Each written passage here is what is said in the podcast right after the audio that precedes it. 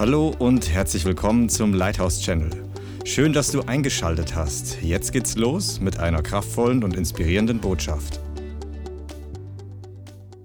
Heiliger Geist, ich bitte dich, dass du die komplette Kontrolle übernimmst, das Wort, den Geist, den Inhalt, die Salbung und die unsichtbare und die gesprochene, hörbare Message. Ich bitte, dass du mit deinen Engeln den Weg bereitest für dein Wort, damit es ausführt, wozu du es heute sendest. Und ich danke dir, Heiliger Geist, dass dein Wort immer Kraft hat, immer Power hat, immer Veränderung hat. Und dass hier Welterschütterer sitzen und auch online dabei sind. Menschen, Männer und Frauen, die du zu großen Dingen berufen hast in dieser Zeit. Und wir bitten dich, dass es zustande kommt. Alles, was du vorher geplant hast, damit wir nicht dran vorbeigehen, sondern dass es zustande kommt in Jesu Namen. Amen. Sag mal deinem Nachbarn, du siehst gut aus. Wenn es so ist, musst nicht lügen, aber ich hoffe, du musst nicht lügen. Amen. Der Heilige Geist ist hier. Wir sind eine Gemeinde des Glaubens. Amen. Willst du das sein in einer Gemeinde des Glaubens? Eine Gemeinde des Glaubens braucht Leute, die glauben. Zumindest in der Mehrzahl. Übrigens, das ist ein Grund, weshalb nicht unbegrenzt schnell Wachstum kommen kann. Total, total ein Neben, Nebending, aber hör mir genau zu, wenn du zur Gemeinde gehörst. Soll, wenn das eine Gemeinde des Glaubens und des Geistes sein soll und bleiben soll, kann nicht unbegrenzt schnell Wachstum kommen, weil wenn 200 Leute kommen und die Leute brauchen zwar Jesus und wollen Jesus, aber sind noch nicht voll des Glaubens, müssen die Leute erst zubereitet werden. So damit diese Leute nicht die komplette Atmosphäre, die Kultur und alles komplett erstmal prägen und das, wofür wir glauben und sehen, nimmt ab. Das ist ja nicht der Plan Gottes, sondern jeder von euch soll andere lernen und wir natürlich auch und ihr online in der Community genauso. Aber Gott möchte, dass sich das multipliziert in dem Faktor, in der Zeit, sodass die Qualität, die Tiefe, die Kraft, die Reinheit, der Glauben und das Feuer erhalten bleibt. Amen. Wow. Und das ist heute der Plan Gottes. Also auch mit der Predigt. Wir sind eine Gemeinde des Glaubens, aber wir sind auch eine Gemeinde, die voll Feuer ist. Zumindest wollen wir das werden. Und das ist der feste Plan. Das ist die, die Grundvision einer der von uns als Gemeinde, dass wir Männer und Frauen eine Community voll Feuer Gottes sind. Und das ist nicht selbstverständlich, weil es gibt zwar sehr viele und Millionen von Christen, die nennen sich geisterfüllt oder Fire baptized, was auch immer, aber Feuer ist keine Zusatzausstattung. Ich möchte heute ein bisschen mit euch darüber reden.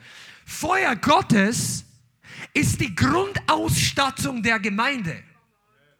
Das Feuer Gottes, die Kraft des Heiligen Geistes ist einer der wesentlichsten Merkmale überhaupt.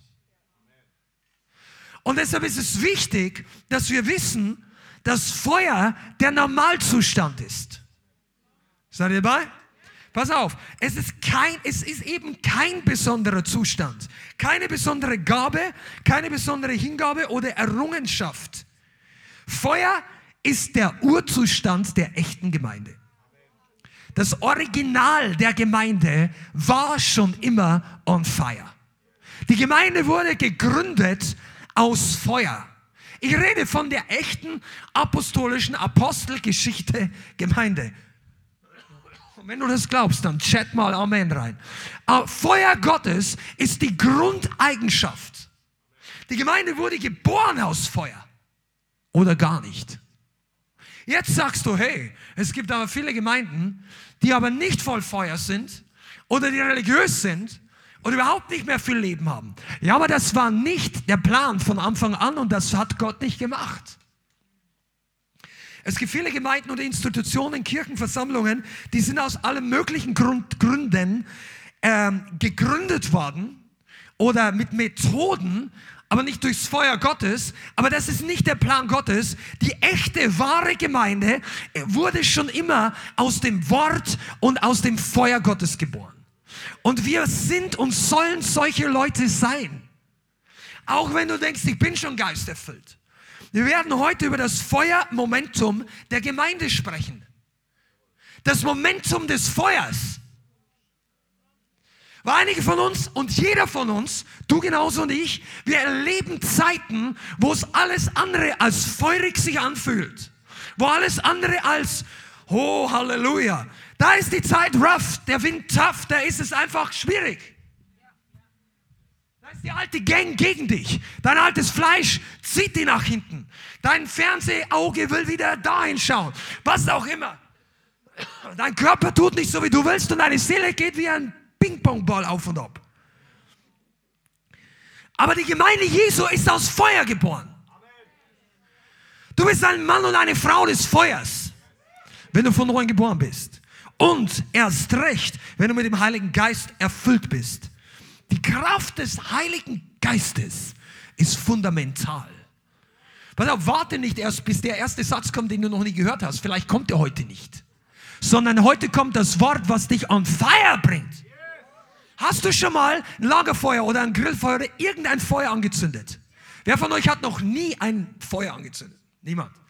Du, das Feuer ist nicht das Besondere. No, das habe ich. Du machst, nimmst dein, wie heißt das Ding, Streichholz oder Feuerzeug, ja, das braucht ja hier sonst wegen Rauchen niemand, aber vielleicht hast du eins zu Hause, was anzuzünden, musst nicht mit und dann denkst du, ach, das habe ich schon mal gesehen. Langweilig. Das, das Feuer ist nicht interessant, weil es was Neues ist. Das Feuer ist interessant, weil es brennt. Es brennt. Boah. Du, wenn ihr da nicht begeistert, ich werde heute komplett alleine hier ausflippen, wenn es notwendig wäre. Ich predige für die hier. Der Herr ist hier. Archie, come on. Der Heilige Geist ist hier. Der ist bei dir zu Hause. Wenn du, wenn du nicht von denen bist, die jetzt, ach, wo finde ich den Fehler und so weiter. Nein, du brauchst die Kraft des Heiligen Geistes. Jeder von uns. Weil diese Bibel ist keine, nicht nur in erster Linie ein Instruktionsbuch. Manche Leute denken, das ist die, das ist die Bedienungsanleitung fürs Leben. Ist es auch. Aber es ist auch der, der, der Strom des Lebens. Es ist die Kraft, die zum Leben führt. Es ist der Weg. Das ist nicht nur das GPS, das dich zum Himmel bringt, das ist der Motor, der dich vorwärts bringt, wenn du nicht mehr fahren kannst. Das, was hier, hier ist alles drin. Hier ist nicht nur die Landkarte, hier ist das ganze Land. Hier ist dein verheißenes Land. Das ist nicht nur deine Hilfe, das ist die Kraft dazu, dich überhaupt mal sehen zu werden. Ich könnte über die, muss jetzt aufpassen, nicht abbiegen in Richtung der Bibel, weil das, das ist so gut, hier kannst eine Stunde reden, nicht mehr aufhören. Aber du, du solltest das selber mal machen. Wenn du mal zum Kaffee trinken mit deiner Freundin oder mit deinem Freund gehst oder was auch immer, so, also ich meine jetzt nicht eine Partnerschaft, sondern einfach so, dann schwärm doch mal eine halbe Stunde von der Bibel, vom Wort Gottes.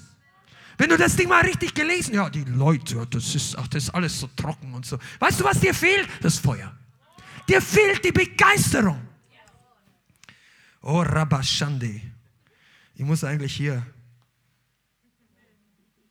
Weißt du, ich erzähle dir mal kurz was. Wir haben da schon mal drüber geredet, aber ich möchte das einfach so, dass es bei uns in die Gemeinde reingerammt ist bis zum Boden. So, die, das Wesen des Feuers muss, solltest du kennen. Das Wesen von Feuer. Feuer ist keine Kleinigkeit. Trag mal Feuer in deiner Hosentasche. Das ist nicht gut. Feuer ist heiß. Ja, ja. Feuer bewegt sich. Es breitet sich aus. Feuer springt über. Feuer, je größer es ist, pass auf, einige von euch wissen das nicht richtig, aber vielleicht habt ihr in der Physikstunde nicht genau aufgepasst. Feuer, wenn es nur heiß genug ist, brennt fast alles. Es brennen Steine. Das muss nur heiß genug sein. Nicht mit einem Feuerzeug, nicht mit einem, das ist, das reichen 2000 Grad vielleicht nicht aus, aber ein paar tausend Grad, da kannst du Steine schmelzen. Sagst du, ja. Weißt du, dass das in der Bibel steht? Tja, liest doch mal Elia. Elia. Der Mann betet, da hat es nicht geregnet, aber der bittet um Feuer. Pass auf, wenn du trocken bist, muss nicht immer Wasser das Erstnotwendige sein. Weil vielleicht hat dir irgendein Götze oder ein Teufel den Regen abgestellt, den Wasserhahn, den Geistlichen zugedreht, dein Land dicht gemacht und dann beten wir für was? Für Feuer. Und als das Feuer Gottes gefallen ist, was kein Götze, kein Baal, kein Nebengott, kein Nichtsgott, kein keiner, kein, die Bibel nennt diese Nichtse, ja.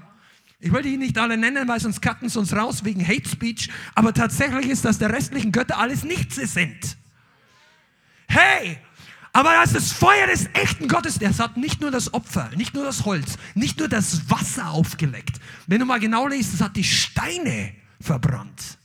Die Steine. Das Ding war heiß. Zweitens, das Feuer brennt unkontrolliert. Es gibt kein kontrolliertes Feuer. Sagst, ja, in meinem Ofen bleibt alles an seinem Platz. Okay, dann hast du eine Grenze rumgebaut in deinem Kachelofen, aber das Feuer innen, die Flamme, kann kein Physiker berechnen, wie die in den nächsten zwei Sekunden brennt, wie die züngelt, wie sich das Gas, äh, das, was hier verbrennt, wie sich das, das ist ein Chaot, Physiker nennen es einen chaotischen Aggregatzustand. Du kannst es nicht berechnen. Genauso wie Wasser nicht berechnet ist. Wenn du Stein reinschmeißt, du, du kannst 100 Steine, 100 mal den gleichen Stein, 100 mit der gleichen Roboterarm, das Wasser wird sich immer anders bewegen. Das ist auch ein Bild für den Heiligen Geist. Das Feuer Gottes ist nicht zähmbar. Das Feuer Gottes ist nicht kontrollierbar. Das Feuer Gottes will gar nicht erst von dir oder von Menschen kontrolliert werden. Das Einzige, was das Feuer Gottes tut, es zieht sich zurück wenn es Menschen versuchen. Darum sagt die Bibel, dämpft den Heiligen Geist nicht. Das sagt er zur Gemeinde. Das sagt er nicht zu irgendwelchen Atheisten. Komm on, seid ihr da? Du bist die Gemeinde. Was sagt der Heilige Geist zu dir und zu mir? Dämpft den Feuer nicht, dämpft den Heiligen Geist nicht, unterdrücke das Wirken Gottes nicht. Amen. Du, das ist keine göttliche Berufung, der Heresy Hunter zu sein, der überall checkt, stimmt das, stimmt das nicht, stimmt das, stimmt das nicht. Es gibt einen Grund, die Lehre einer Bewegung zu prüfen. Auch einer Gemeinde. Aber die besten Lehrprüfer müssen nicht die feurigsten Leute sein. Ja, das ist sehr wichtig. Du solltest die Lehre genau prüfen und du sollst auch wissen, aber pass mal auf, von deinem Lehrprüfen wird niemand gerettet. Dein Lehreprüfen ist gut für dich. Und es ist gut, damit der Pastor weiß, dass die Wahrheit gepredigt wird und damit du unter der richtigen Lehre bist, damit du wachsen kannst, damit du stark wirkst, damit du kein geistliches Gift zu dir nimmst. Amen. Aber das Feuer macht das Wort lebendig. Es braucht in einer Gemeinde des Glaubens keine Asbestos-Christen. Asbest kennt ja von euch keiner mehr, weil es heutzutage verboten ist. Aber das früher, war früher ein sehr weit verbreitetes, feuerfestes Material. Das ist, ein, das ist krebserregend und darum haben sie es ausgemistet oder aussortiert aus den Wohnungen, aus den einzelnen. Aber das ist etwas, was, das brennt nicht so leicht weg. Also, und viele Christen wollen außen gut aussehen, aber nicht so wirklich brennen. Aber wir brauchen ein Feuermomentum. Wir brauchen mehr vom Feuer. Ich sag's dir, auch wenn du denkst, wir sind hier in einer eifrigen, feurigen Gemeinde, du schaust vielleicht einem Livestream zu und denkst, das ist eh alles schon intensiv. Du, du hast noch nicht viel gesehen. Das Ding hebt erst richtig ab. Wir sind noch nicht mal in der Mitte der Startbahn. Was hast du, was glaubst du, was jetzt los ist, wenn, wenn, wenn der Laden hier abhebt? Ich rede jetzt hier prophetisch. Das ist wirklich wahr. Was glaubst du, wie sehr, dann werden wir uns noch nicht mal mehr entschuldigen, dass die Gottesdienste fünf Stunden dauern. Weil die werden nämlich länger dauern. Ja, weil, weil der Heil, da kommen die Leute von hunderten Kilometern und dann boom, boom, werden die Leute geheilt und freigesetzt. Wenn das Feuer Gottes wirkt, dann wird, entschuldigen sich Leute, die brennen nicht, dass sie brennen. Hast du schon mal jemanden in, on flame, on fire gesehen, der sich entschuldigt? Sagt, jemand, der brennt, oh, tut mir leid, ich brenne jetzt hier. Nein, er sagt, wow, wow. Jemand, der brennt, ist mit sich selber und dem Feuer beschäftigt. Da ist das Image. Puh. Wenn du wirklich on fire bist, interessiert dich nicht mehr, ob deine Welle richtig sitzt. Mir ist heiß. Ja, du sollst deine Klamotten noch anhaben und so weiter, es gibt schon Ordnung. Aber es geht nicht um, wer ist der most dignified brother, der den most dignified sister anzieht und so weiter. Pass mal auf, Feuer ist heiß, Feuer ist unkontrolliert und eine Sache, die dir vielleicht noch nicht aufgefallen ist. Und das ist gut für Pass mal, Feuer setzt Energie frei. Es strahlt Energie ab. Hitze- und Wärmeenergie. Feuer gibt ab. Feuer saugt nicht auf. Feuerchristen geben geistliche Energie ab. Da werden andere Leute warm davon. Begeistert. Bist du hier? Bist du von denen? Wenn, wenn du on fire bist, dann gehen die anderen wärmer nach Hause. Du kommst in die Gemeinde und jemand kommt dir zu nah und das Ding brennt bei ihm auch schon. Das ist Feuer. Feuer ist nicht so gimme, gimme, gimme. Wie heißt das im Englischen? My name is Jimmy, ja. Also Feuer, pass mal auf, und ich möchte hier ganz klar unterscheiden. Wenn Leute bedürftig sind, Not haben, echte Not, und du kommst allein nicht mehr weiter, Du kannst deine ganzen Sachen bringen und wenn es sein muss, ein ganzes Team betet mit dir, dass du frei wirst, dass du geheilt wirst, dass du wiederhergestellt wirst, dass du gerettet, dass du, dass der Feind dich loslassen muss, dass deine unbeliebten Hausbewohner endlich äh, das Weite suchen müssen. Wir, wir, wir glauben an die Freisetzung und an die geistliche Unterstützung der schwächeren Glieder. Amen. Aber es kommt, es kommt der Moment für jeden Einzelnen, wo deine eigenen Füße dich tragen sollen. Dein, ich rede von den Füßen des Glaubens, wo du selbstständig stehst, wo du sagst, heute ist der erste Tag, da brauche ich nicht mehr das Fürbitte-Gebet der Prayer Task Force, heute kicke ich den Teufel raus. Meister, ich hau ihm selber aus meinem Haus raus. Und dann nimmt der Teufel Reis aus vor dir vor dir. Und er, er fürchtet sich vor manchen von euch heute schon, dass sie endlich aufwachen und die Autorität, die Jesus gegeben hat, benutzen. Sag mal, benutze sie, benutze sie. Sag mal, Nachbar. Benutze sie. Chat, sag mal, benutze sie. Du musst, weißt du, und dann strahlst du Energie ab. Weißt du, dass dein Amen, wenn es glaubens und begeistert, von Begeisterung gefüllt ist, dann strahlt es Energie ab. Dein Nachbar, danke, dein Nachbar kriegt einen Schwall Segen. Pass auf, der muss nicht deine Spucke abkriegen. Das soll er nicht, dafür haben wir die Masken. Aber der soll den geistlichen Segen abbekommen. Weil die Bibel sagt, der Glaube kommt aus dem Hören. Oh, oh das wird gut hier. Ich merke schon, wir kommen in neue Dinge.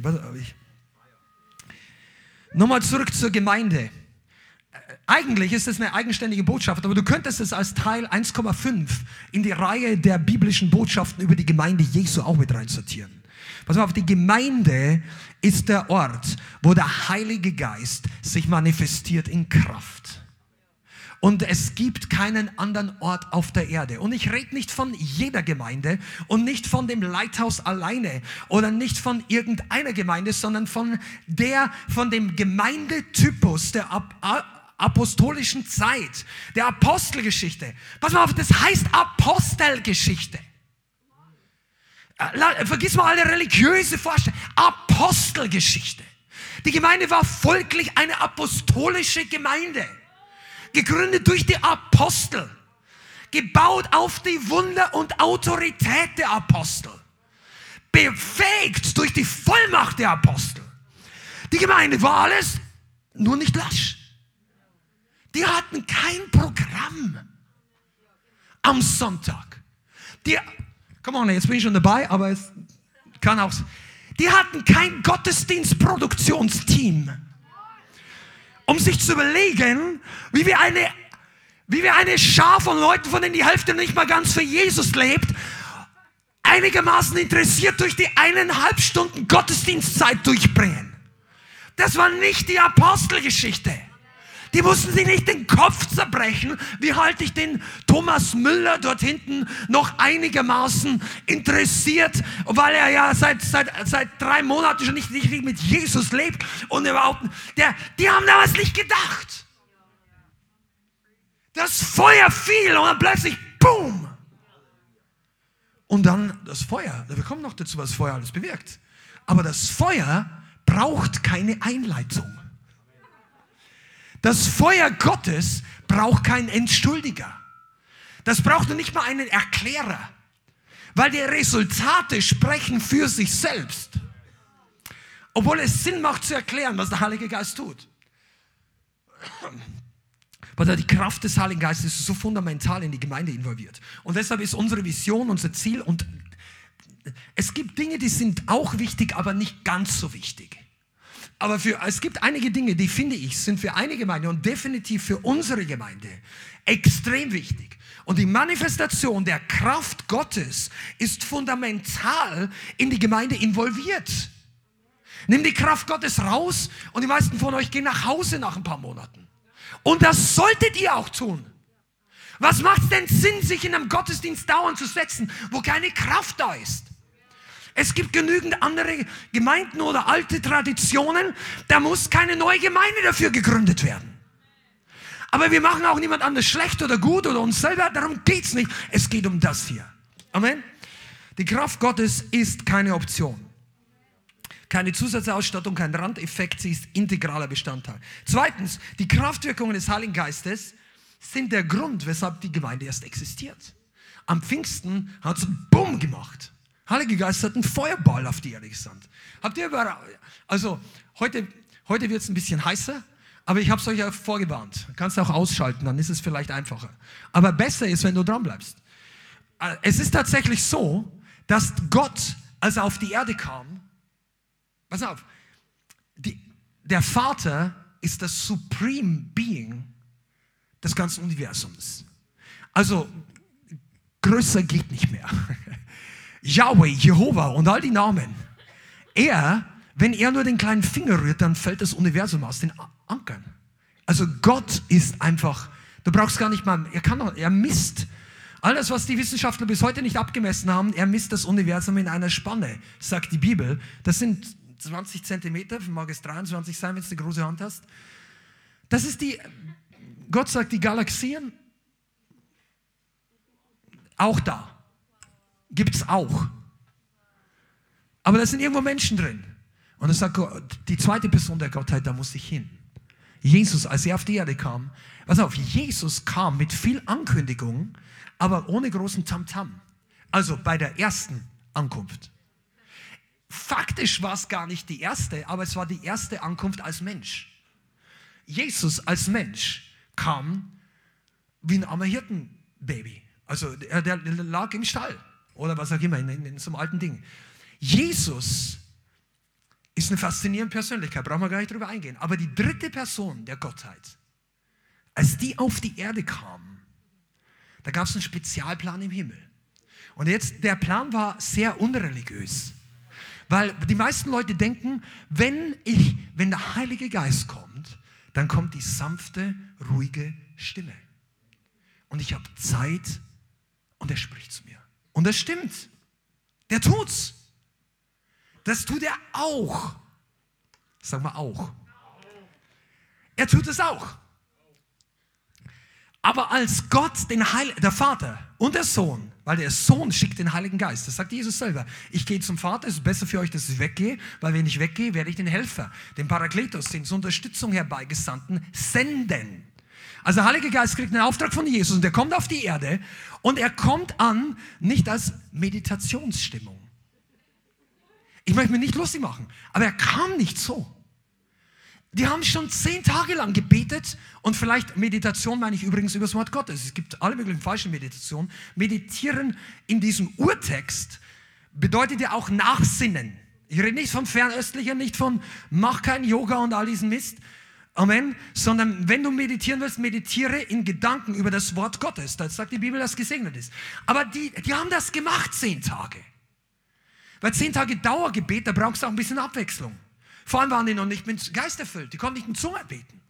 Die haben also in Hebräisch rauf und runter gebetet. Vielleicht noch in Griechisch, wenn es einer konnte. Oder in irgendeiner Aramäisch. Aber dann äh, irgendwann waren die menschlichen Sprachen aus.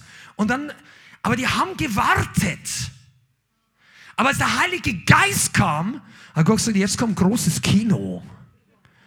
Boom! Und dann kam erstmal Feuer. Und das war so heftig, dass da, die Bibel sagt, da war ein Geräusch.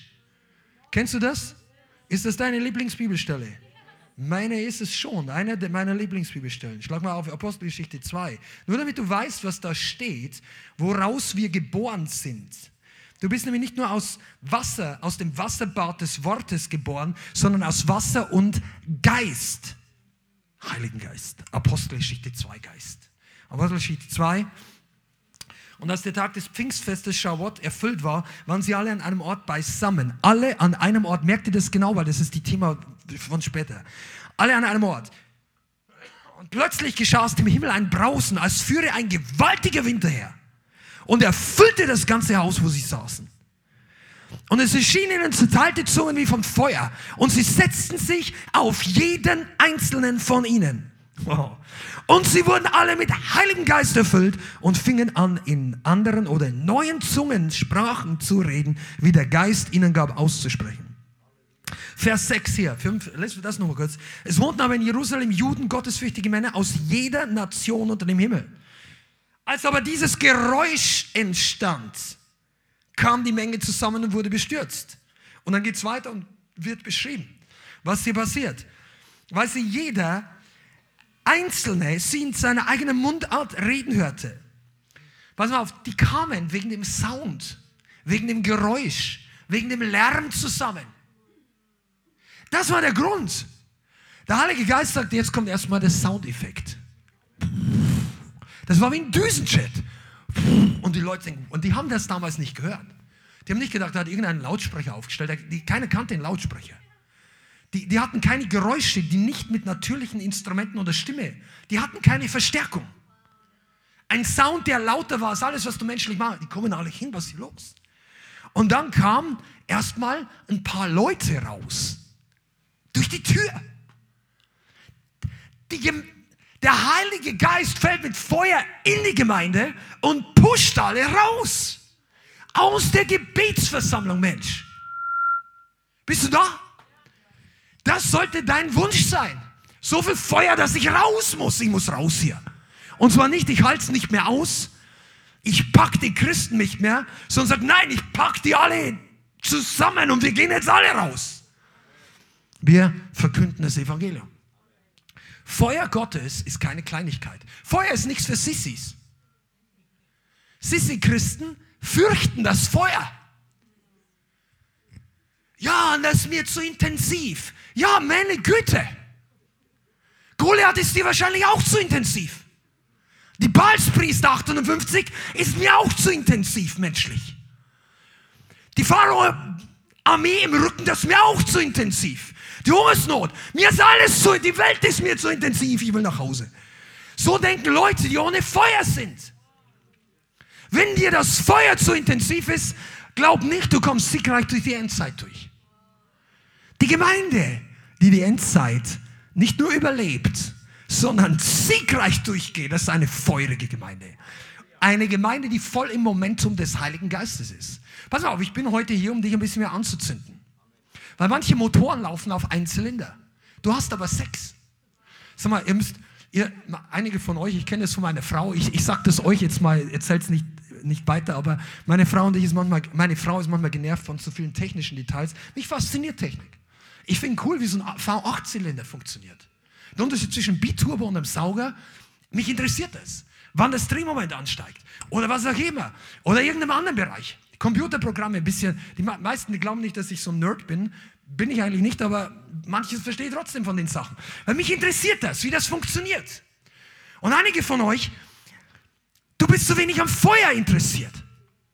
Ja, ich möchte so in der drei, Reihe 3c meinen Hauptplatz haben. Wenn wir eine neue Gemeinderäume haben, dann spende ich so ein Schild, das soll ein, hingemacht werden auf diesen Stuhl. Den spende ich auch den Stuhl und da möchte ich dann immer sitzen. Und dann habe ich gelernt, wann das Leithaus aufsteht, die Hände hebt, bisschen klatscht. Dann habe ich mich schon überwunden, dass ich einmal habe ich gejubelt und dann setzt du dich wieder hin. Und jetzt erwartest du, dass weil die Predigt gut wird. Bitte. Sonst bist du wie, wie der Gast im. Ich brauche jetzt Nahrung. Ah! Und so weißt du, du brauchst nicht nur Nahrung, du brauchst vor allem Feuer. Erzähl der Nach zünde doch mal der Nachbarn. Du zu Hause auch. Schanda. Da kommt das, das Geräusch. Jesus wollte, dass der Heilige Geist nicht übersehen wird. Also wenn er als Meditationsatmosphäre gekommen wäre, hätte es keiner mitgekriegt. Gott wollte, dass, wenn der Heilige Geist kommt, wisst ihr übrigens, Jerusalem ist die ewige Hauptstadt des Himmels und der Erde. Für Gott gibt es keine wichtigere Stadt als Jerusalem. Ist ja logisch, dass ein Heiliger Geist nach Jerusalem sendet. Und Jesus kam nach Jerusalem. Und er ist gestorben und auferstanden in Jerusalem. Und er wird wiederkommen nach Jerusalem. Was die erste Ankunft ist vorbei. Du kannst die Zeit nicht mehr zurückdrehen. Jesus kommt nicht mehr als Zimmermann. Du, das ist eine Wahrheit, die einen freut, die anderen sind schockiert. Ich dachte, der Hippie-Jesus begrüßt mich eines Tages. No, der, den gibt's nicht mehr. No more Hippie. Das nächste Mal kommt er mit Feuer in den Augen. Auf einem weißen Pferd. Die Erde erzittert, es leuchtet von links. Die, die, ja, wie kann. Vergiss es, ob die Erde rund oder scheibig ist von.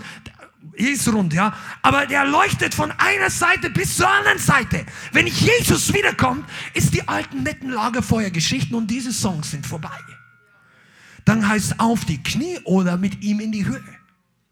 Jesus, wenn wiederkommt. Und weißt du, die, die Gemeinde, die am bereitesten, wenn es das Wort überhaupt gibt, dann erfinde ich es jetzt, am meisten bereit ist für die Wiederkunft, ist die Gemeinde, die am meisten on fire ist. Aber ich rede hier nicht keine menschliche Begeisterung, sondern eine tiefe geistgegründete Sache. Aber ich komme gleich, was das eigentlich bedeutet. Nur mal kurz. Manifestationen des Geistes sind in einer Gemeinde, die on fire ist, an der Tagesordnung. Zeichen und Wunder, Heilungen, Dämonenaustreibungen. Das passiert viel zu wenig in Deutschland und viel zu wenig in den Gemeinden. Weltweit. Die, die, es gibt viele zu viele Gemeinden, die für den Teufel eine Safe Zone sind. Kommen rein, sagt der Teufel, ah, in die Gemeinde kann es gehen, kein Problem. Da gehe ich mit dir rein und komme wieder raus. Und andere Gemeinden sagt der Teufel, geh nicht hin. Da müssen wir vor dir raus. Und deshalb haben einige von euch so Probleme, zu bestimmten Gemeinden und Versammlungen zu kommen. Weil der Teufel riecht zehn Meilen gegen den Wind, den Widerstand, der auf, sie, auf ihn zukommt. Weißt du was? Der Teufel hasst nicht eine gute Predigt alleine. Der hasst Autorität und das Feuer Gottes, den Finger Gottes. Das sagt die Bibel. ah, Rabashende. Und ein weiterer Punkt, den das Feuer immer bringt, ist die Kühnheit des Heiligen Geistes. Es gibt keine Gemeinde, die on fire ist, wo Leute ständig Angst haben. Das ist nicht so. Du brauchst ja nicht ständig Angst vor Corona haben. Corona hier, Corona. Weißt du, manche Leute, die. Ich, ich bin ja politisch auch nicht ganz korrekt in manchen meinen Aussagen, was jetzt die. Aber es ist meine Meinung über. Man darf ja eine politische Meinung haben. Die predigen wir übrigens hier nicht, sondern wir predigen das Wort Gottes. Aber wir akzeptieren uns mit unterschiedlichen politischen Ansichten. Wir sollen das tun, was die Bibel sagt in Bezug auf Unterordnung unter die Obrigkeit. Aber nur mal, falls du das noch nicht gewusst hast, die Obrigkeit in Deutschland ist nicht die Regierung. Das ist definiert. Nicht von der Bibel, sondern von den Gründungsvätern. Die Obrigkeit, alle Staatsgewalt geht vom Volke aus. Die Regierung sind Angestellte. Okay? Und die Verfassung ist gegeben, um die Regierung in Schach zu halten. Die Verfassung ist nicht gegeben, um Minderheiten in Schach zu halten. Oder was die, das, die Verfassung ist gegeben, um dieses ganze Konstrukt gesund zu halten. Aber jetzt, das ist jetzt noch nicht mal ähm, war noch nie eine Bemerkung. Aber Leute, die das verstanden haben, wissen, dass sie ihre Knie auf jeden Fall vor dem Allerhöchsten beugen sollten. Und die Leute in der Apostelgeschichte hatten keine Angst, wenn es ums Evangelium ging, der Obrigkeit nicht zu überwachen. Wenn es ums Evangelium ging. Und das ist wichtig, weil manche Christen sind so eingeschüchtert von ihrem Nachbarn, von ihrem Chef, von ihrem Freund, von ihrem Ehemann, Ehefrau, von der Regierung. Weißt du, frag, du, du darfst die Leute. Andererseits suchen und beten wir nach Erweckung und erzählen uns die Erweckungsbotschaften in anderen Ländern, wo die Leute dann sagen, oh, hier sind Zeichen und Wunder passiert, hier gab es eine Untergrundgemeinde. Da wollen die Leute im Westen ständig die kleinen Hauskreise bauen, weil sie denken, das wächst. Während die Leute in China, und ich habe einige davon kennengelernt, die denken, das sind alles nur Hauskreise. Du hast überhaupt keine Ahnung, wenn du das denkst. Das sind zwar klein, die heißen Family Churches, die heißen nicht Hauskreise. Und die Chinesen definieren die als bis zu paar hundert Leute. Und die, die haben Leiter. Und die Leiter haben Leiter. Und die Leiter der Leiter haben Leiter. Und da gibt es Leiter, die geistlich der Leiter über fünf Millionen Leute sind. Alle im Untergrund.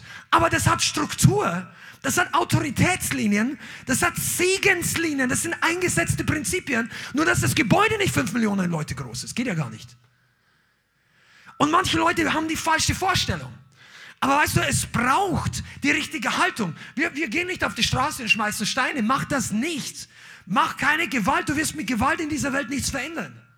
Aber wir sollen geistlich militant sein gegen den Teufel und geistlich gewalttätig. Sagt Jesus, die Gewalttätigen reißen das Reich Gottes an sich. Das ist nicht Gewalt im Sinne der Menschen. Schwert, Pistole, Aggression, Molotow. Nein, nein, das ist die geistliche Gewalt, die du in Autorität, im Gebet ausübst, die du im geistlichen Bereich ausübst, wo du den Teufel rauskickst aus deinem Leben. Und das können nur Leute, die on fire sind. Leute, die lasch, traurig, abgekühlt sind, werden dem Teufel nicht mehr richtig widerstehen. Das ist der Grund für die Niederlage der Gemeinde in vielen Gemeinden. Die Leute sind nicht mehr on fire. Das kümmern die schon gar nicht mehr, dass 60 Prozent in Niederlage lebt. Was ist Niederlage? Defeat. Du stehst schon mal gar nicht gegen das Unrecht, das der Teufel dir antut, auf. Der Teufel tut vielen Leuten Unrecht an. Es ist Unrecht, dass ein Christ auf Dauer, wenn er vor Gott sein Leben in Ordnung gebracht hat, dass du dauernd krank bist, dass du pleite bist, dass du alleine bist, dass du dich in Depressionen geplant. Das ist Geistliches Unrecht. Jesus hat am Kreuz für dich bezahlt. Das ist unser Erbteil, unser Anrecht. Und wir sollen Unrecht nicht zulassen. Deshalb sollte ich auch bei einem Bruder, bei einer Schwester nicht gleichgültig sein, wenn die denkt, ja, das geschieht mir recht. Wie die, äh, eine Schwester von euch, schaut das Zeugnis an, das die letzte, der vorletzte Woche hochgeladen wo andere Glaubensgeschwister aus irgendeiner anderen Gemeinde von dem Pastor gesagt bekommen, es ist Gottes Plan, dass dein neugeborenes Baby Neurodermitis hat, um euch demütig zu halten oder, oder oder was zu lehren. Das ist nicht der Plan Gottes. So eine Aussage, da muss sich der Pastor eines Tages dafür rechtfertigen, weil es könnte auch sein, dass die Eltern anfangen zu beten und zu glauben, da müsste das Kind nicht so leiden. Und wenn es geheilt wird, was ja teilweise begonnen hat, das Gesicht war schon geheilt, dann wird Gott verherrlicht. Die Menschen werden überzeugt, dass es heute noch einen lebendigen Gott gibt, weil all dieses ganze bla bla bla Rede, dass alle Götter gleich sind, das kannst du nur mit dem alle restlichen Götter machen, weil keiner hat Power. Die sind natürlich alle gleich. A, B, C, C3PO, Shiva, Krishna, dies oder jenes. Das ist doch total egal, welches Label. Nirgends ist echte Power dahinter. Aber ruf den Namen Jesus an. Dann antwortet der Himmel. Dann fährt der Teufel aus. Auch wenn er es nicht geplant hat. Auch wenn die Leute das nicht geplant haben. Deshalb, deshalb ist eine Gemeinde, die on fire ist, nicht planbar. Kommen Leute rein und du hast vor, das Opfer zu erheben. Du hast vor, eine nette Geschichte zu erzählen. Aber plötzlich geht der Heilige Geist nochmal einen drauf und dann fängt eine Person das Schreien an und du denkst, wow, jetzt sind die paar unangenehmen Mitbewohner, wird es ihnen zu heiß. In der Gegenwart Gottes, zu heiß. Weißt du was? Das ist bei Jesus auch passiert. Wir reden immer noch von der Demonstration der Kraft Gottes in der Gemeinde.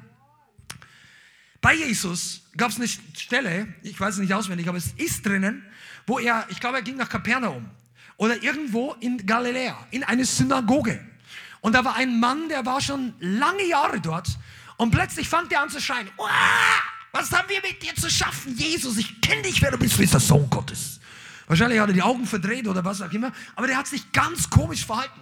Und wahrscheinlich alle 15 Leute um ihn herum denken sich, was ist mit dem Johannan passiert? Seit 20 Jahren ist er ganz normal in der Synagoge. Jedes Mal, wenn die Pharisäer von A bis Z die Torah lesen, war er immer ruhig. Kein Problem. Immer alle Riten mitgemacht. Und dann kommt da dieser neue Lehrer. Wie heißt der Name nochmal? Was war sein Name? Und der, und plötzlich fängt er, oh, ich kenne dich mehr mit einer anderen Stimme. Und wer war denn da? Hier war der Name Jesus. Der einzige Name, der die Hölle in Aufruhr bringt. Also der, der, die Hölle wird nicht nervös durch Meditation.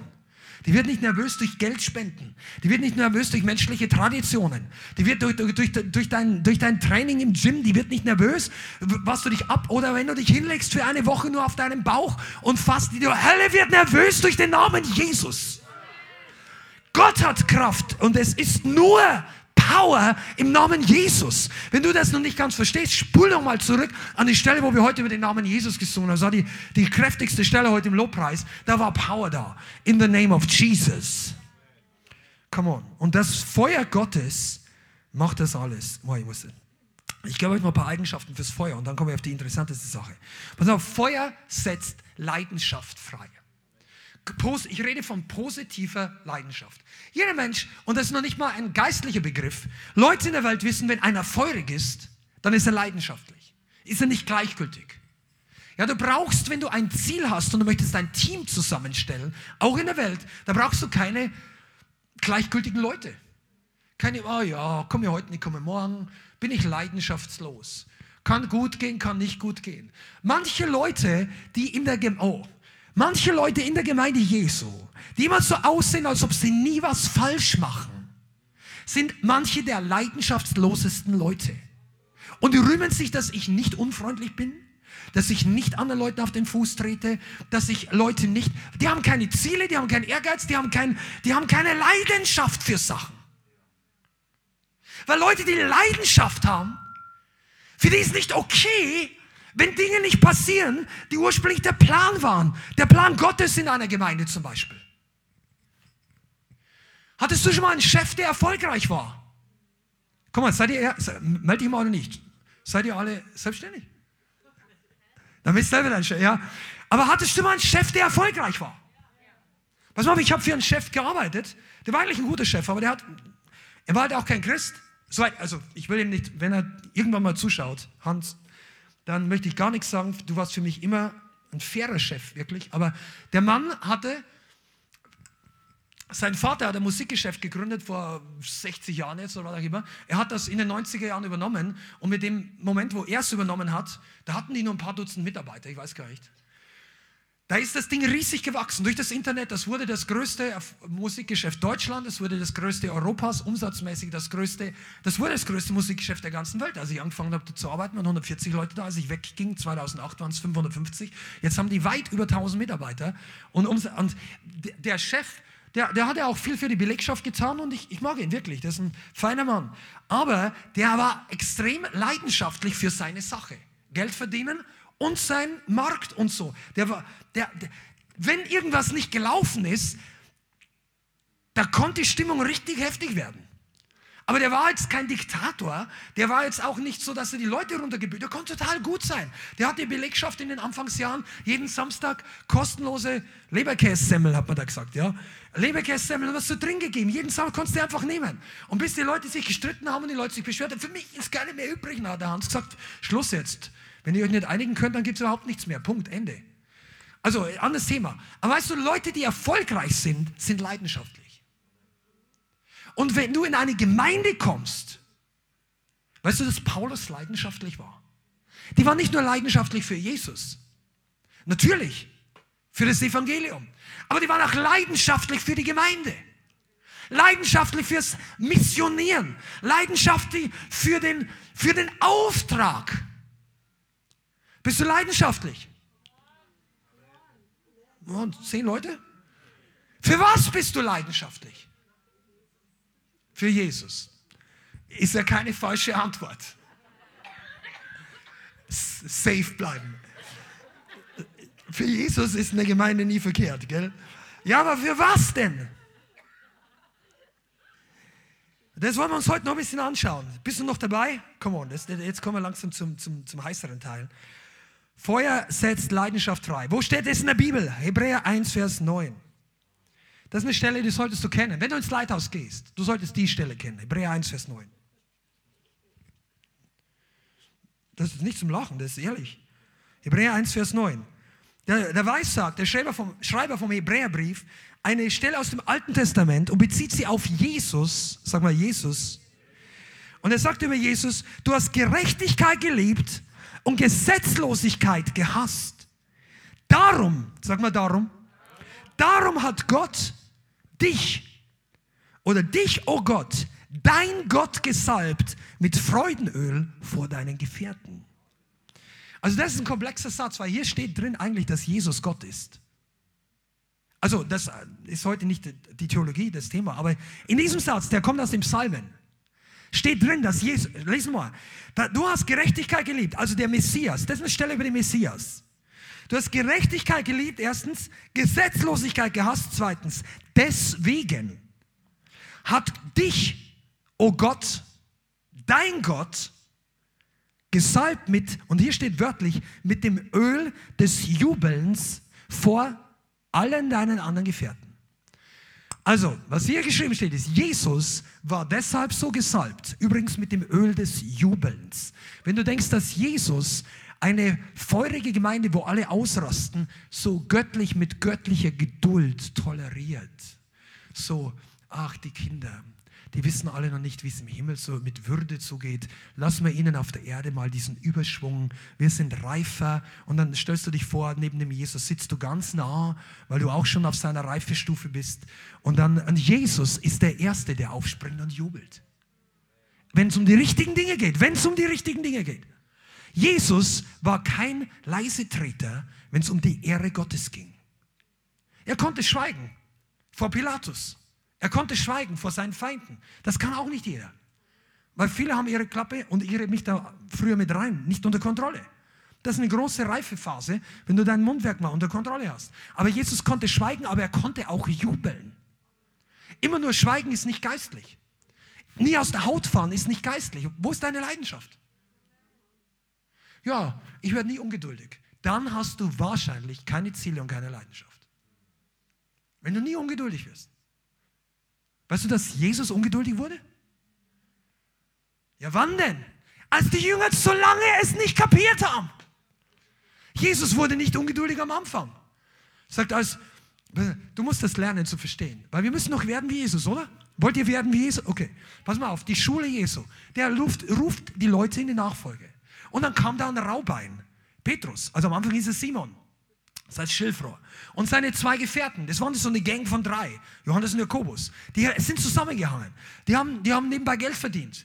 Fischer, ja, die wussten, wie man arbeitet. Die waren keine Studenten, also nichts gegen Studenten, die waren, aber die waren jetzt keine Theoretiker. Ja, die haben, die haben sich die Hände, oh, sorry, jetzt habe ich ein paar auf die Füße getreten. Nimm es mir nicht böse, ich meine jetzt einfach mal, das waren Praktiker. Ja, die Bibel sagt ja selber, sie waren keine Studenten, weil die Pharisäer nachher gesagt haben, die haben nicht studiert. Steht da drin, ja. Okay. Aber der, der Gott liebt die anderen genauso. Der hat die Stud Paulus war ein Student. Der war von Gamaliel. Sein, war Prof, sein Prof war der Gamaliel. Das sagt die Bibel auch. Das heißt, die Studenten wurden auch mächtig gebraucht. Die Studenten haben die ganze Bibel geschrieben und Petrus hat die halben Bäume ausgerissen. Es gab unterschiedliche Berufungen. Ja? Aber was ich dir sagen wollte ist, Jesus ruft die Jünger herbei. Und die haben am Anfang viele Fehler gemacht. Und dann wollten Johannes und Jakobus diesen Boanerges, was heißt das? Donnersöhne. Das waren auch nicht meine Meditationslieblinge. Ich sagte, ach, jetzt seid mein, der, der mein Lieblingsjünger. Immer der schöne, leise Johannes. Johannes war, come on, fire! Und Jesus sagt, mm, mm, das fällt wirklich. Und ja, soll ja. Und nein, wir sind von einer anderen Richtung. Ja, wir, wir, wir bauen das auf, was andere niederbrennen. Das haben die am Anfang noch nicht ganz handeln können. Die hatten die große Kanone entdeckt und schießen in alle Richtungen, wo sich was bewegt. Und, und Jesus sagt, langsam Jungs, wir müssen lernen, auf das Richtige zu zielen. Ja? Aber das waren die Jünger. Feuerleute. Das waren keine Feuerlöscher-Jünger. Bist du da? Komm on, bist du da? Sag mal Amen, wenn du überhaupt noch live dabei bist. Das waren keine Feuerlöscher-Jünger. Aber es kam der Moment, und jetzt möchte ich, komme ich wieder auf das zurück. Mensch, die Predigt könnte man heute drei Teile draus machen. Ich fasse es nicht, aber Halleluja. Pass mal auf, die Jesus, da kam der Moment, stimmt's, Archie? Als die Jünger hätten die Dämonen selber austreiben sollten, oder? Genau. Und da war Jesus nämlich woanders. Im Himmel. Also beinahe. Jesus nahm sich Jakobus, Johannes und Petrus mit und ging auf den Berg. Und da kam die Verklärung. Das ist, Petrus war ja ein bisschen so jemand, der hat sein wenn man es jetzt politisch korrekt formulieren würde, sagen, sein Herz auf der Zunge getragen. Ja? Er hat schnell mal losgeschossen mit seinem. Und äh, Petrus war der einzige Mensch, soweit mir bekannt ist in der Bibel, der von allen drei Personen der Gottheit unterbrochen wurde. Das ist so. Jesus hat ihn unterbrochen mehr als einmal. Sagt, geh hinter mich, Satan. Aber Petrus war auch der Fels der Gemeinde. Der war der, also kein Papst, aber er war der, derjenige, auf, dem, auf dessen Commitment, auf dessen Hingabe und auf dessen Offenbarung die Gemeinde gegründet war. Aber nicht auf ihn, sondern er war der Vorläufer. Er ging als Erster hinaus am Pfingsten. Er hat sich als Erster hingestellt vor die Pharisäer. Er hat gesagt, wir werden nicht schweigen. Und war Johannes noch bei ihm. Zwei von den Jüngern, die Jesus am meisten öffentlich kritisiert hatte. Seid ihr noch da? Du, das waren leidenschaftliche Leute. Jesus war leidenschaftlich, Petrus und Johannes war leidenschaftlich. Der eine will, dass das Dorf in Samaria wegbrennt. Jesus sagt langsam. Der andere sagt, wow, Petrus so und so. Aber die Leute, als sie geschliffen waren, waren die Säulen der Gemeinde. Das waren keine Leute, die noch nie was falsch gemacht haben die sich nie haben was zu Schulden kommen. Jesus sagt, wenn du umgekehrt bist, Petrus, stärke deine Brüder. Der hat nicht gesagt, wenn du umgekehrt bist, dann darfst du da hinten anfangen. Jungs, elf Jünger oder zehn waren sie, aber Judas war schon draußen. Ähm, kümmert, kümmert euch um Petrus, der hat einen schwachen Glauben. Heute meint er, kann alles. Morgen wird er mich verleugnet haben. Ah, überhaupt nicht. Der hat gesagt, wenn du umgekehrt bist, stärk die anderen. Du musst mal überlegen, was es bedeutet. Warum? Mal, leidenschaftliche Leute sind gutes ich nenne es jetzt mal Arbeitsmaterial für den Heiligen Geist. Denn mit solchen Leuten, mit solchen Herzen kannst du was formen. Nicht leidenschaftliche Leute, die setzen sich in den vorne oder ganz hinten hin und alles ist okay. Geht's dir gut? Ja. Äh, geht's wirklich gut? Da bricht die geistliche Bombe aus. Ach, war schön. Da geht's alles unter und du sagst, ach, auch kein Problem. Ja, ist halt kein Gottesdienst heute. Du, für mich ist das kein ein Problem, wenn kein Gottesdienst ist. Wow, jetzt verliere ich vielleicht die Hälfte von euch auch noch. Aber pass mal auf, ich hatte wirklich Diskussionen in den letzten zwei Wochen. Sollen wir dann den Gottesdienst überhaupt führen oder nicht? Ich sage, ich gehe nicht nach Hause. Für mich ist ein Problem, wenn es keinen Gottesdienst gibt. Ich komme da nachher noch drauf. Ich sage, du musst ja nicht mitkommen. Wenn du Mitarbeiter bist, nicht ganz so einfach, weil dann brauchen wir dich. Und man muss dich ersetzen. Also ich sage jetzt auch kein Zwang, wir haben niemanden gezwungen. Aber es ist natürlich was anderes, wenn du Klempner bist und überall ist eine Flut und du bist der einzige Klempner in der Stadt und du möchtest jetzt lieber zu Hause bleiben. Also wenn du sagst, ich kann eh nicht helfen. Okay. Gehen wir zurück zum Thema. Leidenschaft. Pass auf. Okay. Jesus hat Gerechtigkeit geliebt und Gesetzlosigkeit gehasst. Deshalb hat er mehr Freude als alle anderen. Wenn du keine Freude hast, dann liebst du entweder nicht Gerechtigkeit oder und oder du hast nicht genug Gesetzlosigkeit. Ja, ich bin voll für Jesus. Man sieht's nicht immer. Ja, ich bin voll dabei. Okay. Warst du auch so voll dabei, als du Tischtennismeister wurdest? Also nichts gegen Jonas, sie hat es letztes Mal. Nur ein Beispiel. Oder warst du voll dabei, als du im Fußballfeld gejubelt hast? Oder was für sonstige Leidenschaften in der Welt hast du denn auch so voll dabei gelebt, wie du in der Gemeinde sitzt? Autsch, oh weh, Amen. Es ist so. Wir sollen Gott mit das erste Gebot. Was heißt das denn? Du sollst den Herrn, deinen Gott lieben. Oder Jesus hat gesagt, von ganzem Herzen, mit ganzer Kraft, mit deiner ganzen Seele, mit all deinem Verstand, also mit allem und deinen Nächsten wie dich selbst. Das heißt, dich und deinen Nächsten kommen drunter. Zuerst mal kommt Jesus. Nix, come on, nix gegen Tischtennis, gell? Halleluja. Amen. Aber Freude, Freude. Ja, wie kommt die Freude zurück? Freu dich doch mal über die richtigen Dinge. Weißt du, was Gerechtigkeit lieben bedeutet? Wenn hier einer nach vorne kommt, der erzählt ein cooles Zeugnis, das ist Gerechtigkeit in den Augen Gottes. Das ist Ehre für den Allerhöchsten. Dann gebührt es sich mehr als nur sowas. Respekt. Das ist nicht die Reaktion, die die Engel Gottes haben, wenn sich einer bekehrt. Und die Heilungen erzählen wir auch nicht einfach. Ich komme gleich noch drauf. Ich muss den Schnelldurchgang machen. Pass mal auf. Warum geben wir hier, versuchen wir daran zu arbeiten, dass Gott noch mehr Ehre bekommt? Damit das Feuer noch mehr fällt. Ich könnte jetzt noch über viele Sachen reden. Feuer reinigt, das wisst ihr. Reinigung, Heiligung, Absonderung.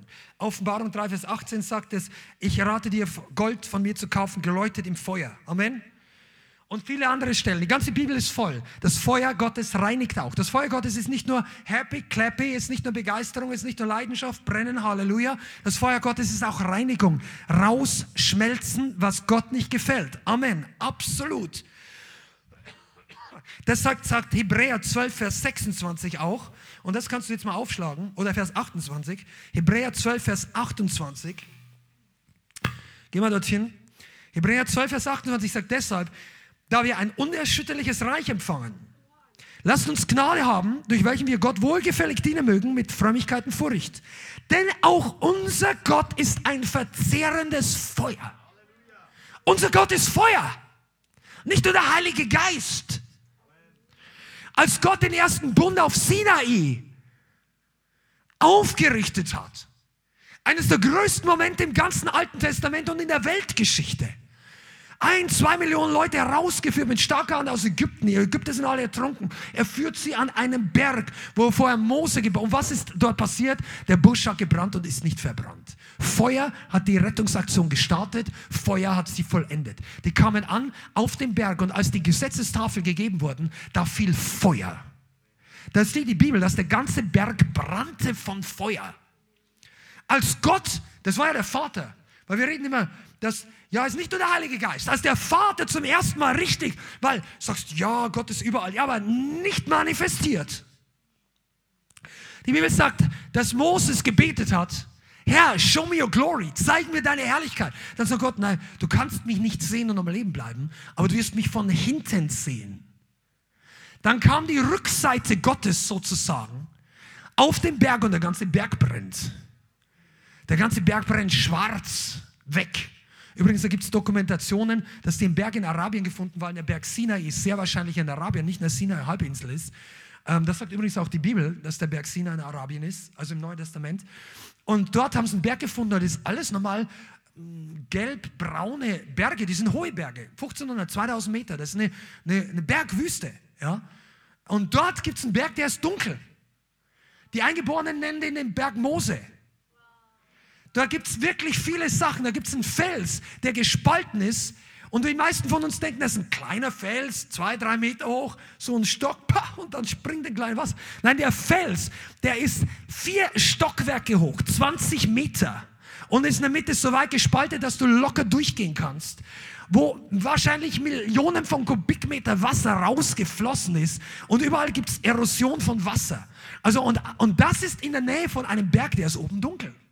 Und da darfst du aber nicht hoch, weil die mm, anscheinend die Araber nicht, also Saudi-Arabien, das ist das Staatsgebiet, nicht so viel Interesse daran haben, herauszufinden, dass das die Bibelbezug Israel sich bestätigt vielleicht. Aber da sind Leute hochgeheim und haben dann einen Stein zerbrochen, zu sehen, ob das Magmagestein ist, was innen auch dunkel ist. Und dann siehst du, dass die Steine nur außen schwarz sind, aber innen gelb und hell. Also das sieht aus, wie wenn es verbrannt wäre. Die Bibel ist einfach so Awesome. Okay, und unser Gott ist ein verzehrendes Feuer. Ja, glaubst du denn, was ist, wenn unser Gott ein verzehrendes Feuer ist? Der Vater. Wenn Jesus, wenn er wiederkommt, mit Feuer in den Augen kommt. Wenn der Heilige Geist also zum ersten Mal kam, mit Feuer, boom, kann eine Gemeinde, die mit diesen drei wunderbarsten Personen ständig Gemeinschaft hat, leidenschaftslos, ohne Feuer sein. Danke. Das ist wirklich so. Amen. Weißt du, und er hat genau das Richtige gemacht. Er macht sich eins mit dieser Wahrheit. Eine Gemeinde, die on fire ist, der lässt aus der letzten Reihe noch wissen vorne, das stimmt, was du sagst. Amen. Amen heißt übrigens, so ist es. Wir sagen ja auch nicht, dass Interaktion, weil es gerade so hip ist, äh, mit dem Internet. Du, das baut dich im Glauben auf, wenn du der Wahrheit zustimmst. Es gibt nämlich Leute, die sind dem, der Form nach Christen, aber im Herzen, mh, hm, jede, jeden weiteren Schritt muss der Heilige Geist mit ihnen kämpfen, bis sie endlich loslassen und okay, Gott, du gewinnst. Pass mal auf, wenn du, wenn du ständig sagst, Gott, du hast gewonnen, dann kämpfst du noch auf der falschen Seite. Du kannst so sagen, Gott, du gewinnst gegen den Teufel. Wir gewinnen. Du brauchst nicht mehr mit Gott wresteln. Dann kämpfst du gegen den falschen Gegner. Das sind auch die Leute, die ständig was zu kritisieren haben. Oh, das ist zu laut, das ist zu leise, der Sound passt nicht, der Sound ist zu lang, der ist zu kurz, es ist zu knapp, es ist zu hell, es ist zu wenig, zu viel gelüftet. Du findest an jeder Kleinigkeit was. Das Feuer Gottes brennt das alles weg. Wenn du mit dem Feuer dich, weißt du, all auf diese Gedanken kommen nur Leute, die noch nie richtig vom Feuer Gottes berührt worden sind. Weißt du, wenn du eine Berührung mit dem Feuer, ich rede jetzt mal um, sei noch da, wenn du mit dem Feuer Gottes berührt worden bist, dann interessiert dich die Lautstärke der Band einen Peanut. Das, das, wenn dich, boom, du hörst das wahrscheinlich gar nicht. Der religiöse Typ, der zwei Reihen hinter dir sitzt, der beschwert sich das dritte Mal nachher noch beim Mischtechniker. Du hast überhaupt nicht gehört. Du hast die Glocken des Himmels läuten hören. Oder was auch immer. Du hast eine Vision gehabt. Der Feuer, boom. Das Feuer verstummt religiöse Kritiker. Jetzt, nicht immer und nicht immer gleich.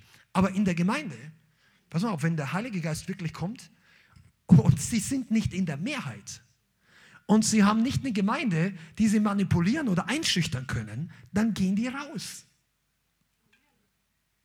Das war jetzt das Nugget für euch, die ihr mal später Versammlungen leiten dürft. Amen. Das Feuer Gottes verzehrt Fleischlichkeiten, Unreinheit, Lustlosigkeit, Planlosigkeit, Unentschlossenheit. Reihe es in eine Reihe. Er brennt alles weg. Ja, ich habe keine Lust. Gibt es eine Kur dafür? Ich mag, ja, ich mag nicht mehr. Ich mag nicht mehr hin. Ich mag nicht mehr weg. Ich will nicht mehr gehen. Ich will nicht mehr bleiben. Ich will, der Heilige Geist brennt alles weg. Du musst nur wollen. Ja, will ich ja nicht. Well, aber weißt du was? Es gibt sogar Feuer, das fällt auf Leute, die es nicht wollten. Das hat denen nicht so viel genutzt, aber es gibt es trotzdem. Saul zum Beispiel. Saul hat das Feuer, also der Heilige Geist kam auf ihn geweissagt. Später ist er trotzdem abgefallen. Aber weißt du, ich gebe euch noch eine Stelle. Boah, we need to wrap it up quickly here. Johannes 2, Vers 17. Johannes Kapitel 2, Vers 17.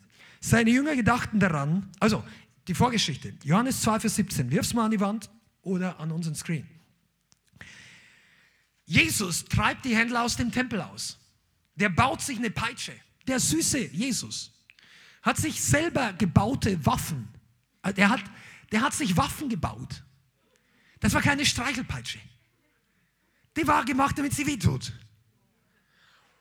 Ja, das war geistlich ausge. Warum sind die alle rausgelaufen?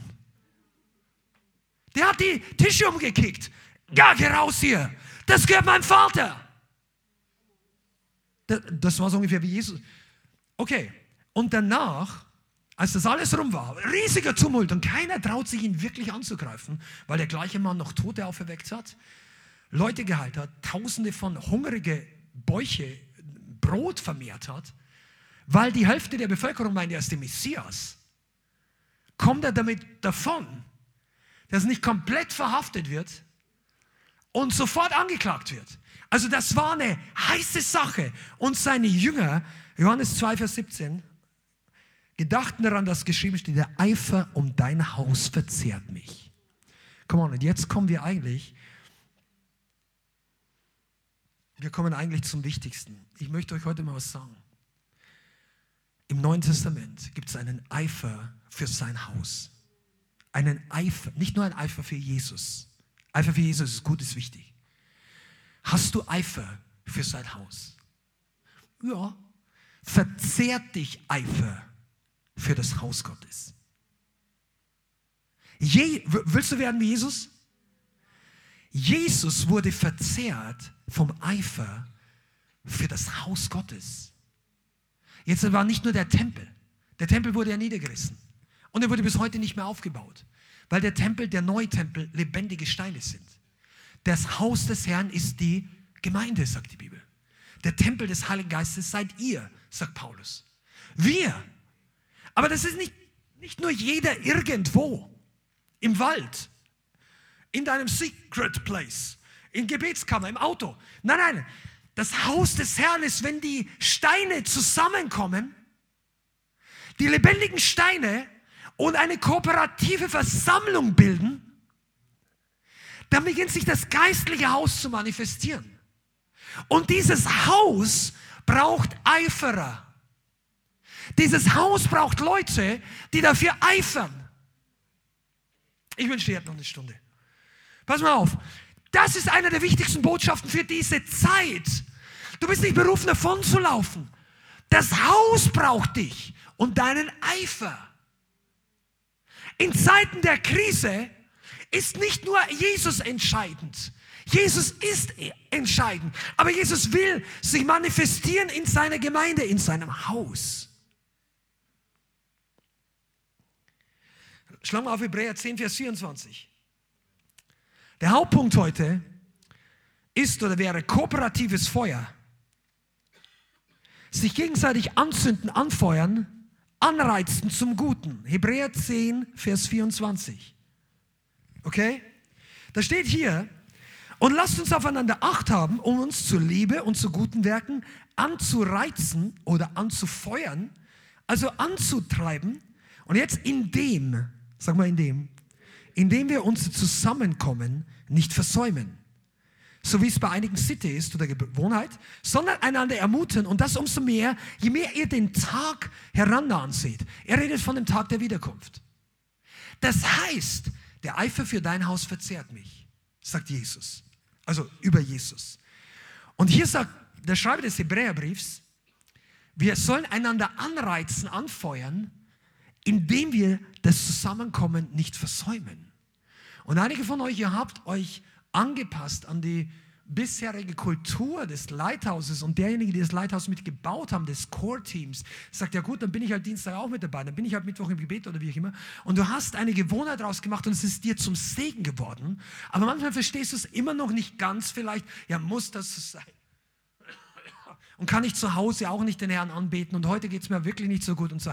Weißt du, es ist ein ganz großes Geheimnis in der kooperativen Salbung. Das Feuer brennt kooperativ komplett und ganz auf einer anderen Dimension. Indem wir unser Zusammenkommen nicht versäumen. Es liegt eine Abs diese kooperative Salbung auf der Gemeinde, auf dem Tempel ist da, wenn Leute eifern für sein Haus. Nicht nur für Jesus irgendwo, irgendwie, sondern für sein Haus. Weil der einzelne Eremit-Christ in seiner Hütte, wo er das Buch die Hütte liest und wo er dem Herrn in der Hütte begegnet und wo er alleine ist, bis Jesus wiederkehrt, der wird der Masse der Leute, die alle noch verloren gehen, nicht helfen können in seiner Hütte. Und du brauchst auch nicht nur feurige Evangelisten, die von A nach B nach C bis das ganze Alphabet durch haben, durchziehen und am Ende haben sich viele bekehrt, aber keine Frucht. Du brauchst starke Gemeinden. Und das muss nicht nur wie wir sind, es kann auch andere Formen geben. Aber der Plan Gottes ist eine starke Gemeinde. Eine Gemeinde, die an Feuer geboren ist. Und eine Gemeinde, wo die kooperative Salbung zunimmt. Deshalb bist du hier. Du reizt andere an. Du feuerst andere an. Du tauchst andere mit ins Feuer, wenn du nicht den Rückwärtsgang einlegst. Die Gemeinde ist der Ort der kooperativen Manifestation der Gegenwart Gottes. Und ich glaube, das macht eine echte, geisterfüllte Gemeinde zum Unterschied in den letzten Tagen. Weil wir beten nicht nur darum, dass die Leute getröstet und ermutigt werden in der nächsten oder in der letzten Krise, und die letzte wird so lange nicht mehr dauern und die nächste wird so lange nicht mehr auf sich warten lassen. Du musst es geistlich sehen. Wir müssen vorbereitet sein. Aber wir sind auch keine Gemeinde, die ständig Endzeit nur predigt und sagt, ja, meine Güte und so weiter. Wir machen gleich Schluss in ein paar Minuten. Aber hör zu, diese Manifestation der gemeinsamen, des gemeinsamen Feuers ist das, was diese ungewöhnlichen Erweisungen hervorbringt. Nicht nur das, was du vorausplanen kannst. Sich gegenseitig anzünden, freisetzen, im Glauben stärken, durch Zeugnisse anregen. Sich gegenseitig in Begeisterung bringen. Und hier, das möchte ich jetzt abschließend noch sagen, vielleicht machen wir in den Hauskreisen weiter oder später mal. Hör mal genau zu. Du brauchst eine andere, also wir können alle zunehmen. Wie kann Begeisterung noch weiter zunehmen? Wie, wie kann das Feuer zunehmen? Indem die Begeisterung, die Leidenschaft für die richtigen Dinge zunehmen. Du bist begeisterter, wenn jemand das Richtige sagt, tut oder Zeugnis gibt. Du, das ist dir nicht so, ja, ist gut, ah, habe ich schon gehört. Nein, nein, nein Millionen Mal habe ich schon gehört, aber es ist jedes Mal wieder Bombe. Amen. Genau, Amen ist das richtige Wort. Zustimmung. Wir ehren das Wort Gottes und die Wahrheit. Wir werden uns gegenseitig anspornen, anfeuern, die Begeisterung über die Wahrheit ausdrücken. Genau, Begeisterung ausdrücken. Lernst doch mal von den kindlichen Brüdern. Ja, ich bin da über die Phase schon hinaus. Da warst du noch nie wahrscheinlich. Oder bist du abgefallen? Hast du schon mal heißer gebrannt? Ja, du wolltest jedem erzählen. Also brennen ist keine Option. Brennen ist kein Zufall.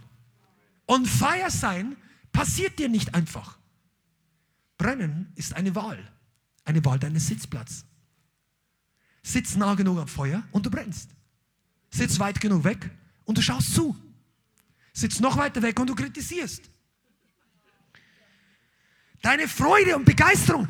Was ist ein Schutzmechanismus vor Religion? Sei begeistert über die richtigen Dinge. Ja, und du denkst, ja, also in unserer Gemeinde kommen nicht nur solche Predigen wie heute, manchmal kommt es auch einfach zu Buße. Kehr um und dann, das wird jetzt nicht, der, der alte Vulkan brodelt wieder ein bisschen unter der Oberfläche, ja, einige nicken voll, und dann kommt es hoch, kommt es um und kommt er zur Eruption, Eruption, und hat, nein, Fleisch, Fleisch, ich kämpfe gegen mein Fleisch. Also, du musst einfach lernen, begeistert zu sein im Geist. Sei auch begeistert, wenn jemand sagt, Reinigung ist dran. Und dann nicht, oh, sondern Halleluja. Wahrscheinlich stimmt's. Begeisterung über Zeugnisse. Begeisterung, dass Leute im Glauben Fortschritt machen. Oh, ich könnte noch so viel sagen.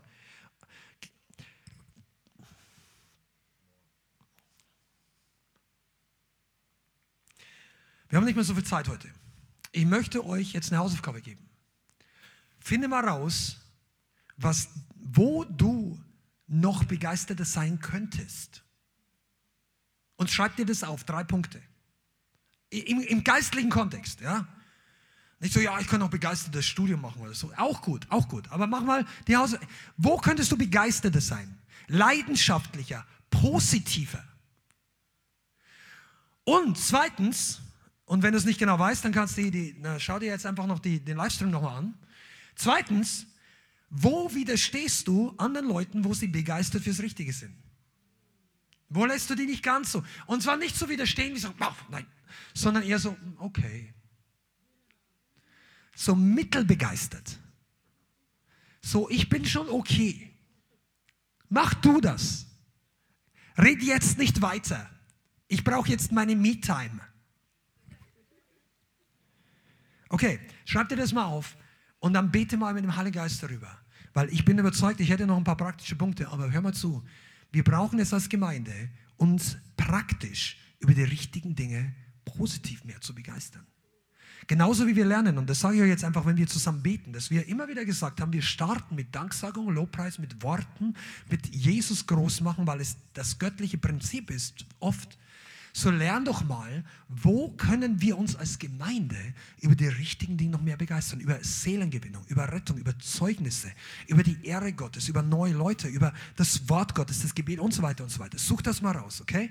Und jetzt möchte ich abschließen, aber bitte, ich werde mich jetzt da auch nicht mehr entschuldigen. Es kann Dienstage geben, da wird es dann einfach länger. Wenn du dann gehen musst, dann musst du halt gehen. Aber ich, es, gibt, es wird die Zeit kommen, da werden wir das nicht mehr hier abschließen.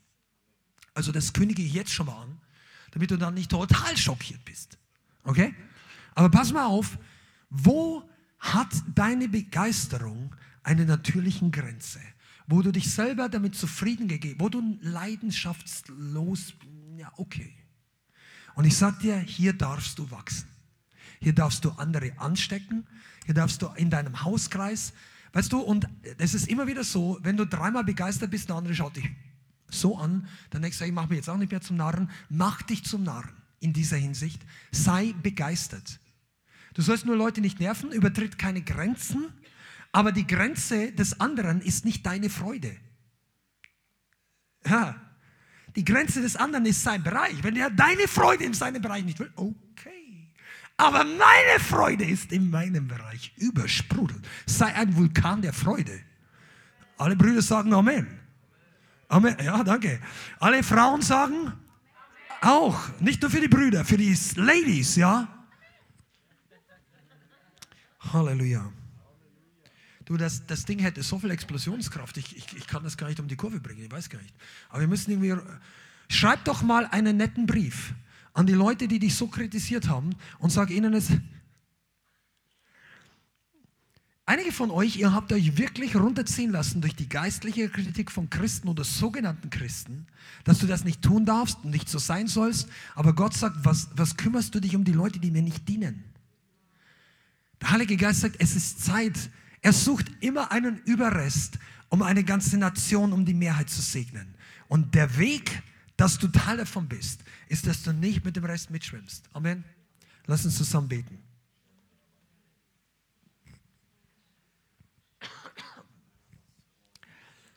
Heiliger Geist, bete jetzt einfach mal selber, dass das Feuer Gottes noch mehr brennt. Das ist keine oberflächliche Predigt, das ist wichtig für die Gemeinde gewesen und ist. Vater, ich bitte dich im Namen Jesus, dass das Feuer Gottes größer und Herzen mehr und mehr ergreift und größer brennt, sich ausbreitet, überspringt und in Zeiten wie diesen keinen von uns leidenschaftslos oder auch nur mittelleidenschaftlich zurückbleiben lässt, weil wir uns geärgert haben, weil wir krank worden sind, weil Dinge nicht so gelaufen sind, wie wir es gedacht haben. Vater, ich bitte dich, dass das Feuer und dass die Leidenschaft deiner Gemeinde zunimmt. Ich segne den Einzelnen, der heute hier ist der weitergefahren ist. Ich segne jeden Einzelnen, der online extra heute eingeschaltet hat, obwohl es ihm was gekostet hat. Ich segne jede einzelne Person und ich bitte dich, Heiliger Geist, dass du uns zu einem leidenschaftlichen Haus des Feuers Gottes machst, die das brennt und andere Leute anzündet und dass sich unser eigenes Wesen verändert und verändert und wir werden wie du, wie geschrieben steht, unser Gott ist ein verzehrendes Feuer. Lass die Gemeinde mit ihrem Feuer die Welt verzehren mit allen finsteren Machenschaften und in deinem Geist die einzelnen Leute, die bereit sind, gerettet zu werden, herauszureißen, Herr. Vater, wir wissen, dass wir die Welt nicht retten können, aber dass du diejenigen, die du berufen hast, retten willst. Wow.